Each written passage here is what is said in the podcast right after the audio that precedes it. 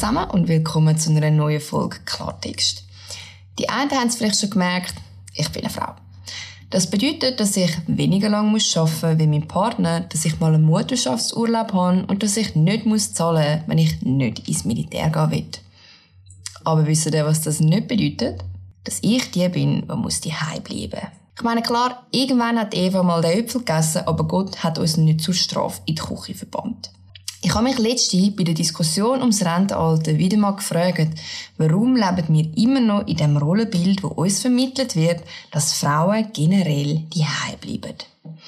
Die Diskussion ums gleiche Rentenalter zeigt das mega gut. Man hört immer wieder, das ist gemein, weil die Frauen leisten mehr Care-Arbeit und bleiben die Okay. Und was ist mit den Männern, die das machen? Das gibt's heute nämlich tatsächlich auch. Klar, es gibt tendenziell noch mehr Frauen. Schließlich muss man das irgendwann auswachsen. Aber muss man das zementieren? Wenn man wirklich für Gleichberechtigung würde einstehen, würde man nämlich sagen, der oder die, wo mehr Care-Arbeit leistet und darum keinen offiziellen Lohn inklusive Abgaben ausbezahlt bekommt, der oder die ist von einem höheren Rentenalter vielleicht negativ betroffen. Aber einfach nur, weil ich eine Frau bin. Schwierig.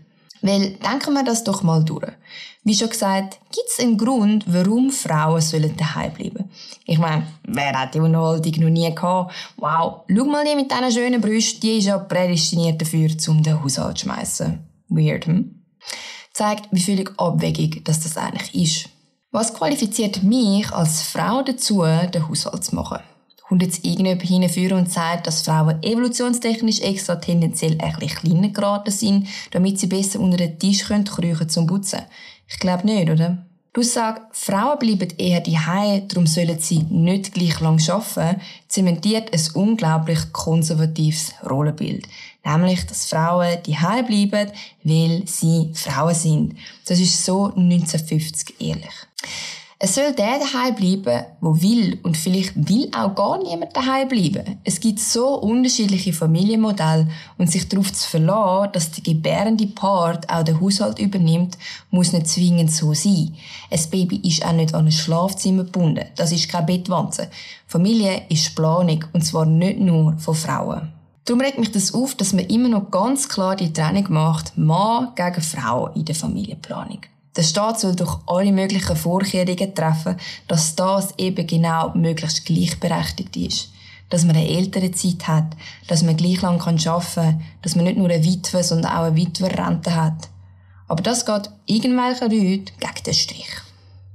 Und ich glaube, die merken nicht mal, wie krass dass das das alte Rollenbild zementiert, das wir heute eigentlich abstreifen wollen.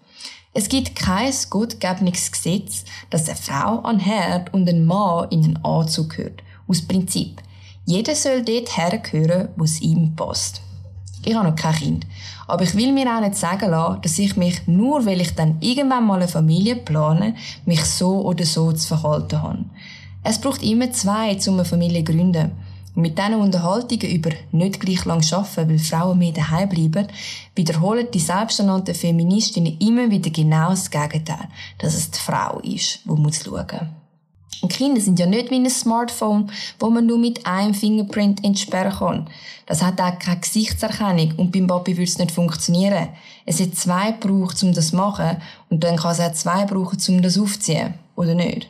Wie gesagt, nur keine Frau ist daheim geblieben, weil sie eine Frau ist. Nichts qualifiziert uns dazu, den Haushalt zu schmeissen. Die Evolution hat uns vermutlich so Schwimmhüte gegeben, damit wir mehr Auflagefläche haben zum Putzen. Ich weiß nicht.